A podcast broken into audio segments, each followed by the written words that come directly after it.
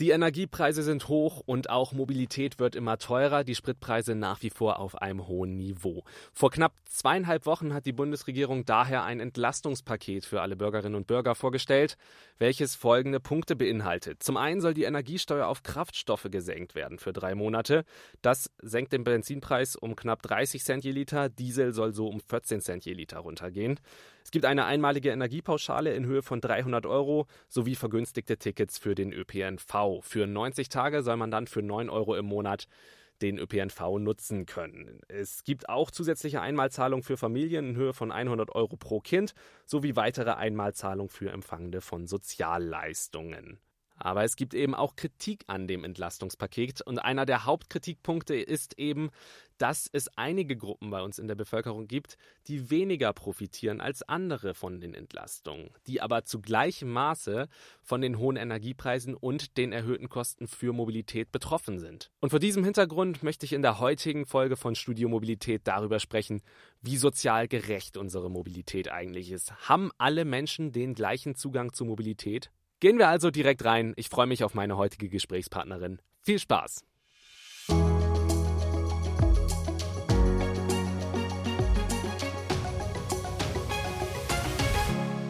Und darüber spreche ich heute. Ich habe Verena Bentele zu Gast. Sie ist Präsidentin vom Sozialverband VDK und ich freue mich, dass sie mit uns heute der Frage nachgeht, wie sozial unsere Mobilität eigentlich ist. Hallo Frau Bentele, schön, dass Sie heute Gast bei uns hier bei Studio Mobilität sind. Ja, hallo Herr Schnaas, vielen Dank für die Einladung. Wir haben in den letzten Wochen ja eine Kraftstoffpreisexplosion erlebt. Viele Menschen haben sich die Frage gestellt, ob sie sich Mobilität überhaupt noch leisten können. Und vor knapp zwei, zweieinhalb Wochen wurde von der Bundesregierung jetzt ein Entlastungspaket für die Bürgerinnen und Bürger vorgestellt. Das ist eine gute Sache, oder? Also erstmal ist natürlich eine gute Sache, dass die Bundesregierung die Menschen im Land umfassend entlastet, weil wir haben im Moment wirklich natürlich neben der deutlich teuren Spritpreise auch gestiegene Preise für Lebensmittel, für Energie, für Heizung, äh, Gas, Öl. Alles ist gerade teurer geworden und deswegen ist so eine umfassende Entlastung erstmal eine gute und auch wichtige Sache. Aber ich wäre nicht Sozialverbandspräsidentin, wenn ich nicht auch einen Kritikpunkt hätte. Es wurde eben wirklich eine Gruppe ja schlichtweg vergessen und das sind ähm, Rentnerinnen und Rentner, die eben nichts von dem Entlastungspaket haben, beziehungsweise einfach deutlich weniger, weil sie eben keinen äh, Zuschuss kriegen von 300 Euro wie Erwerbstätige, sondern äh, Rentnerinnen und Rentner haben zum Beispiel was davon, dass es günstigere Tickets gibt für den öffentlichen Personennahverkehr, was ich natürlich gut finde, aber die ÖPNV-Möglichkeiten müssen halt erstmal vorhanden sein. Und da kommen wir vielleicht auch gleich noch drauf. Im mhm. ländlichen Bereich sieht es da halt in Deutschland immer noch relativ schlecht aus. Mhm. Ja, gehen wir es mal eben kurz durch. Sie haben ein paar Punkte schon genannt. Im Entlassungspaket, klar, ganz oben, das hat natürlich viele Autofahrende äh, merken es jetzt auch langsam. Die Spritpreise sind so ein bisschen runtergegangen. Da gab es natürlich ähm, die Senkung der Energiesteuer auf Kraftstoffe. Äh, Sie haben die einmalige Energiepauschale in Höhe von 300 Euro genannt. Die vergünstigten Tickets für den ÖPNV auch. Ähm, und es gab noch verschiedene weitere Einmalzahlungen, auch für Familien und für äh, Empfänger von Sozialleistungen. Sie haben gesagt, die Rentnerinnen und Rentner sind dabei auch vor allem eine große Gruppe, die ja leer ausgegangen ist, würde ich mal sagen. Kann man sagen, man hat da einfach knapp 21 Millionen Menschen in Deutschland vergessen?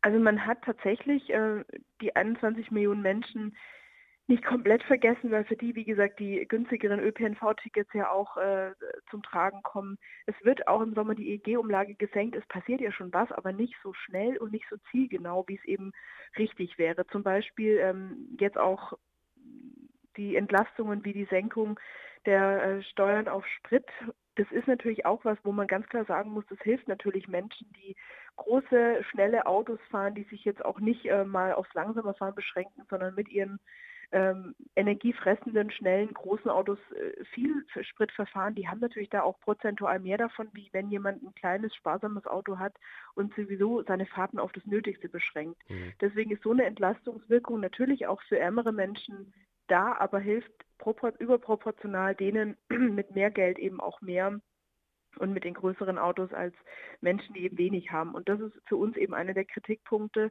dass eben gerade für Rentnerinnen und Rentner, vor allem mit kleinen Renten, eben auch ein direkter Zuschuss, der jetzt auch im Moment hilft, ähm, um das Alltagsleben zu finanzieren, wäre eben besser gewesen. Ja. Und für mich ist eben immer die spannende Frage, was wollen wir eigentlich erreichen? Und gerade zum Beispiel, wenn es um den ähm, um den Treibstoff geht, um Sprit, um Benzin, Diesel, ähm, ist natürlich immer auch eine Frage, was hätte es denn sonst für Maßnahmen gegeben, wie eben zum Beispiel äh, einen Einstieg ins Tempolimit zu finden, wie eben auch die Angebote im ÖPNV, die dringend ausgebaut werden müssen, äh, zu verbessern. Also das, da gibt es meines Erachtens noch viel mehr Möglichkeiten, als nur zu sagen, wir machen eben Sprit billiger. Bleiben wir bei diesen Themen. Welche Maßnahmen hätten Sie sich denn dann von der Bundesregierung gewünscht?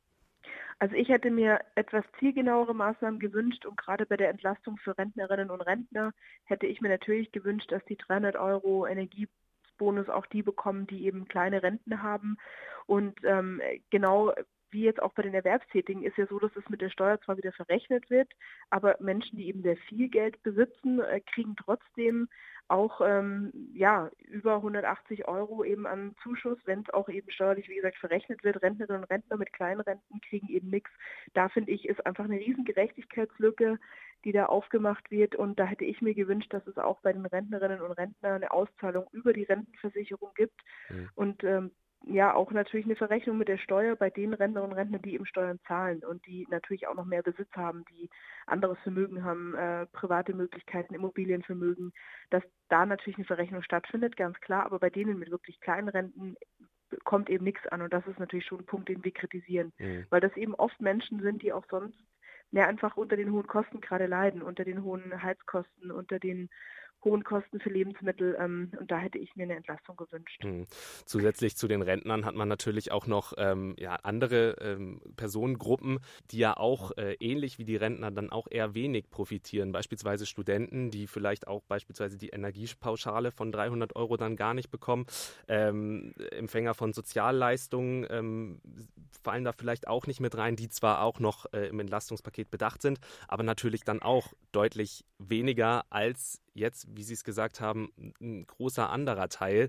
Ähm, würden Sie sogar so weit gehen, dass am Ende nur diejenigen profitieren, die so oder so schon genug haben von dem Entlastungspaket? Also was man dem Entlastungspaket wirklich ansieht, dass die, die mehr haben, auch äh, besser gestellt sind und auch mehr profitieren. Das finde ich, kann man schon sagen. Und deswegen hätte ich das grundsätzlich anders gemacht, weil wir haben ja ähm, hier endliche Ressourcen. Also natürlich kann man sagen, pff, das Geld, meist das Geld der Allgemeinheit, da kann man ja irgendwie auch noch was drauflegen, aber sind wir mal ehrlich, wir geben gerade viele Euros mehrfach aus für äh, den Klimaschutz, für soziale Themen. Jetzt gibt es eben dieses Sondervermögen, ähm, das auf den Weg gebracht wurde von 100 Milliarden Euro, wegen, bedingt durch den Krieg Russlands gegen die Ukraine. Also wir haben ja sehr viele Ausgaben und deswegen ist es natürlich auch eine endliche Ressource, mit der wir hier haushalten und wirtschaften. Und für mich ist deswegen eigentlich immer ein guter Weg, zielgenauer zu entlasten, eben genau die Menschen, die wirklich auch mehr Entlastung brauchen, die also weniger Geld haben, dass man eben mehr an die verteilt und nicht mehr an die, die eben eigentlich eh schon ganz gute Mittel haben. Und da gehören, wie Sie gesagt haben, Studierende dazu, Menschen, die Grundsicherungsleistung bekommen, Rentnerinnen und Rentner mit kleinen Renten, Alleinerziehende, die vielleicht nur einen Teilzeitjob machen können, weil sie auch noch die Kinderbetreuung natürlich ähm, hinkriegen müssen. Also es gibt in Deutschland viele Menschen, die einfach eine Entlastung wirklich brauchen und mhm. die stärker zu unterstützen, wäre für mich immer der richtige Weg. Mhm. Die Preise steigen ja gerade grundsätzlich in totalen vielen Bereichen und das, das merkt man natürlich auch an, ja, an vielen Ecken und Enden. Ähm, bleiben wir mehr bei der Mobilität, ähm, die ja auch Mobilität oder mobile Teilhabe ist ja auch für viele, wenn nicht sogar alle Menschen äh, ein wichtiger Bestandteil des Lebens. Ähm, vielen ist Mobilität aber ja so oder so kaum zugänglich. Wenn man jetzt zum Beispiel mal zwischen Stadt und Land schaut, da sieht man, dass auf dem Land ähm, der ÖPNV teilweise schlecht bis gar nicht ausgebaut ist. Ähm, wird hier auch der ländliche Raum in Sachen Mobilität von den Ballungszentren abgehängt und Leute, die jetzt auf dem, im ländlichen Raum wohnen, ähm, leiden sogar noch mehr unter der aktuellen Situation? Also für Leute im ländlichen Raum ist es tatsächlich schwieriger, wie ich vorher schon gesagt hatte, weil die haben natürlich oft auch nichts davon, dass es jetzt dieses sehr gute ÖPNV-Ticket für 9 Euro pro Monat gibt, also für den öffentlichen Personennahverkehr. Das finde ich mhm. wirklich eine gute Idee, die einerseits entlastet, weil sie eine Alternative nochmal bietet, eben um mobil zu sein. Andererseits ist es ja auch was, was unserem Klimaschutz dient. Aber viele Menschen im ländlichen Raum können ja auf solche Angebote überhaupt nicht zugreifen. Also ich komme selber gebürtig aus einer Gegend am Bodensee, da gibt es einfach außer einem Schulbus überhaupt keine Möglichkeiten, mobil zu sein. Mhm. Also wenn ich dort noch leben würde, äh, hätte ich außer dem Auto überhaupt keine oder dem Fahrrad oder einem Pferd überhaupt keine Möglichkeiten. Und von daher ist für mich eben auch wirklich ein zentrales Thema für äh, die neue Bundesregierung, für die Ampelregierung, wirklich auch Mobilität in allen Bereichen zu garantieren, auch natürlich durch ähm, öffentlichen Personennahverkehr oder auch durch äh, Konzepte, wo eben auch vielleicht der Individualverkehr ein Stück weit abgelöst wird durch ähm, mehr Modelle, wo eben auch ähm, Autos von mehreren Menschen genutzt werden, es mehr Mitfahrmöglichkeiten gibt. Also auch da kreative Konzepte auf den Weg zu bringen, wäre für mich eine wichtige und spannende Möglichkeit, um die Mobilität A überall flächendeckend zugänglich zu machen und B auch sozial gerechter zu machen, weil mhm. natürlich auch gerade im ländlichen Raum durch äh, die nicht vorhandenen äh, Möglichkeiten der Mobilität und im städtischen Raum oft durch den Preis natürlich viele Menschen immer noch ausgeschlossen sind. Das sind Jugendliche, Kinder, Jugendliche, das sind ältere Menschen mit wenig Geld, das sind ähm, ältere Menschen, die nicht mehr fahren können, Menschen mit Behinderungen. Mhm. Also es gibt sehr viele Gruppen, die definitiv nicht in ganzem Umfang an der Mobilität in Deutschland teilhaben. Und für die was zu tun, ist für mich wirklich eins der zentralen muss eines der zentralen Vorhaben eben auch für diese Regierung sein. Mhm. Das heißt, hier zeigt sich dann auch wieder, ähm, vor allem mit dem vergünstigten äh, ÖPNV-Tickets, da wurden dann auch die ländlichen Regionen, wo eben ÖPNV nicht so gut nutzbar ist, auch, ja, ich will es eigentlich gar nicht so sagen, aber auch wieder vergessen, kann man das so sagen? Also zumindest ähm, ist natürlich für die Bewohnerinnen und Bewohner des ländlichen Raums die Steuersenkung auf Diesel und äh, Benzin wichtiger als das 9-Euro-Ticket, wo tatsächlich die Entlastungswirkung auch im ländlichen Raum natürlich so nicht da ist. Und das mhm. finde ich natürlich schade, wenn man den Menschen sagt, wir schaffen euch irgendwie auch keine Alternative. Ich weiß allerdings als Realistin auch, das ist ja kein Vorhaben von zwei Wochen oder auch zwei Monaten. Das ist ja eine Geschichte, die über Jahre systematisch auch durch Sparen abgebaut wurde, auch von den Kommunen, von den Landkreisen und Bundesländern. Das ist ja nicht nur eine Bundesgeschichte, mhm. eine bundespolitische Angelegenheit, sondern es wurde natürlich auch systematisch äh, runtergespart und das jetzt wieder aus- und aufzubauen, ist natürlich ein Riesenvorhaben, das mhm. man aber definitiv angehen muss, um wie gesagt, ähm, Mobilität, die Garantie für Mobilität und auch den Klimaschutz ähm, jetzt wirklich auch voranzutreiben. Hm. Ja, meine Frage zielte so ein bisschen darauf ab, gerade wenn man dann wieder auf die Stadt blickt. Ähm, ich persönlich jetzt zum Beispiel, wenn ich mir überlege, ähm, ich profit würde profitieren von dem ÖPNV-Tickets, von den vergünstigsten, ähm, von der Spritpreissenkung, von der Energiepauschale. Ähm, und ich wohne in der Stadt, ich wohne in München und äh, kann das da äh, ja super gebrauchen und profitiere quasi von fast allem, während auf dem äh, Land dann natürlich die Menschen dort von der Energiepauschale und äh, ja, der Spritpreissenkung ähm, profitieren würden, dann aber wieder weniger von dem 9-Euro-Ticket. Also da ist auch noch ein, wie Sie auch gesagt haben, so ein bisschen ähm, ja, ein Ungleichgewicht da. Ähm, wenn wir dann jetzt direkt in die Stadt gehen, auch hier muss man ja aber trotzdem auch sagen, haben viele Menschen ähm, nicht den Zugang zu Mobilität, den andere haben. Ich rede da zum Beispiel von Bahnhöfen, die ähm, oftmals auch nicht barrierefrei sind, wo teilweise Aufzüge fehlen, äh, um an die Gleise zu kommen. Ähm, hier ist es auch ein großes Stichwort, ja, wie barrierefrei ist unsere Mobilität eigentlich? Ja, also das ist natürlich für uns als größter Sozialverband und auch größter Behindertenverband Deutschlands ein Riesenthema wie barrierearm oder barrierefrei sind eigentlich ähm, die öffentlichen Personennahverkehrsmöglichkeiten, wie barrierefrei ist die Bahn. Und das ist seit Jahren natürlich ein Riesenthema. Wir haben im Zugverkehr zum Beispiel die Herausforderung, dass es unterschiedliche Bahnsteighöhen gibt und damit eben auch die Einstiege in die Züge sehr unterschiedlich hoch sind, von ebenerdig äh, Stufe runter bis zu drei oder vier Stufen nach oben äh, ist da alles möglich und das natürlich für Menschen, die einen Rollstuhl oder Rollator nutzen, mhm. extrem schwierig. Für Menschen, die nicht sehen, fehlen oft eben Blindenleitsysteme, um die richtigen ähm, Treppen, Auf- und Abgänge, Gleise und so weiter zu finden. Für Menschen, die eben Gehbehinderungen haben, ist oft das Problem, wenn Aufzüge eben ausfallen oder kaputt sind, äh, es gar keine Rolltreppen oder Rampen gibt. Also da ist immer noch wahnsinnig viel auch zu tun, damit unsere Mobilität barrierefreier wird für Menschen mit Behinderungen, für ältere Menschen und für Menschen, die ähm, natürlich auch ja einfach davon profitieren, ohne dass sie eine Behinderung haben, weil sie zum Beispiel einen Kinderwagen nutzen, weil sie schwere Koffer schieben.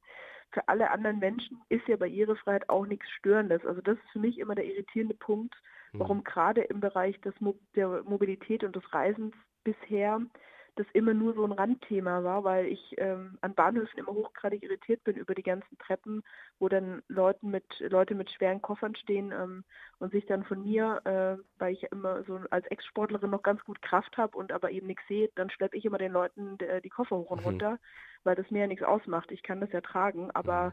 kann dafür wiederum, äh, brauche eben dann die Unterstützung anderer, weil es keine blinden Tafeln, Markierungen gibt, ähm, an welchem Gleis ich gerade stehe. Mhm. Also so sieht man eben, wie ja nicht barrierefrei eigentlich Mobilität in Deutschland lange Jahre geplant wurde. Mhm. Wo sich aber auch in den letzten Jahren ja äh, schon ein bisschen getan hat. Also wenn ich so zurückdenke, so ein kleiner Schwank aus meinem Leben. Ähm, ich habe vor, das ist jetzt auch zehn Jahre her, ähm, nach dem Abitur meinen Bundesfreiwilligendienst auch ähm, in einem Berufsförderungswerk auch für blinde und sehbehinderte Menschen gemacht ähm, und war da natürlich dann auch viel, viel im Fahrdienst, habe äh, vom Bahnhof auch ähm, dann abgeholt und solche Sachen, ähm, wo, wo es teilweise noch beispielsweise an den Leitplanken fehlte unten äh, auf dem Boden. Ähm, wenn ich da jetzt dieselben Strecken entlang laufe, sind die aber mittlerweile da. Also es passiert ja schon trotzdem in diesen Bereichen auch was. Ja, total. Ich meine, äh, das ist äh, ja aber jetzt nicht so mein Job als Sozialverbandspräsidentin, darf ich auch mal loben natürlich, aber ähm, was eben für uns immer wichtig ist, ähm, dass natürlich die, der Umbau in Richtung Barrierefreiheit, Barrierearmut eben eine ganz lange, natürlich auch kostenspielige, aber vor allem lange und langwierige Angelegenheit ist und natürlich für Menschen, die Einschränkungen haben, das oft schon sehr nervtötend ist, wenn sie eben auf Bahnhöfen ähm, nicht alleine klarkommen. Wenn sie da Unterstützung brauchen, ist das natürlich für Menschen mit Behinderungen, für ältere Menschen eine extreme Einschränkung und ähm, auch natürlich schwierig zu planen, ähm, wenn eben dann zum Beispiel der Umsteigeservice nicht klappt oder wenn eben, wie gesagt, mal wieder der Aufzug ausfällt, wird das halt sehr schnell extrem schwierig. Mhm. Und ich weiß natürlich auch, dass da was passiert und ich weiß auch, das kostet wahnsinnig viel Geld, aber ähm, wie gesagt, was mich immer sehr erstaunt, ähm, ist, dass sich der Gesetzgeber wahnsinnig schwer tut mit deutlich ähm, strengeren gesetzlichen Regelungen. Also auch was ähm, so die Barrierefreiheit zum Beispiel von Fahrkarten, Automaten und anderem angeht da hat es jetzt wirklich ewig lang gedauert, bis überhaupt dieses Thema mal angepackt wurde mit einer gesetzlichen Regelung zur Barrierefreiheit. Mhm. Ähm, jetzt langsam spielt es nicht mehr so eine ganz riesige Rolle, weil viele ein Smartphone haben und das im Internet regeln können, mit dem Karte kaufen. Aber für ältere Menschen, die eben vielleicht kein Smartphone haben, die nicht in der Situation sind, dass sie ihr Ticket übers Internet kaufen, wäre natürlich auch ein barrierefreier Fahrkartenautomat immer noch eine tolle Sache, wenn man eben weiß, ähm, das Reisezentrum hat an einem Sonntag in einem kleinen Ort mit einem kleinen Bahnhof nicht offen. Mhm.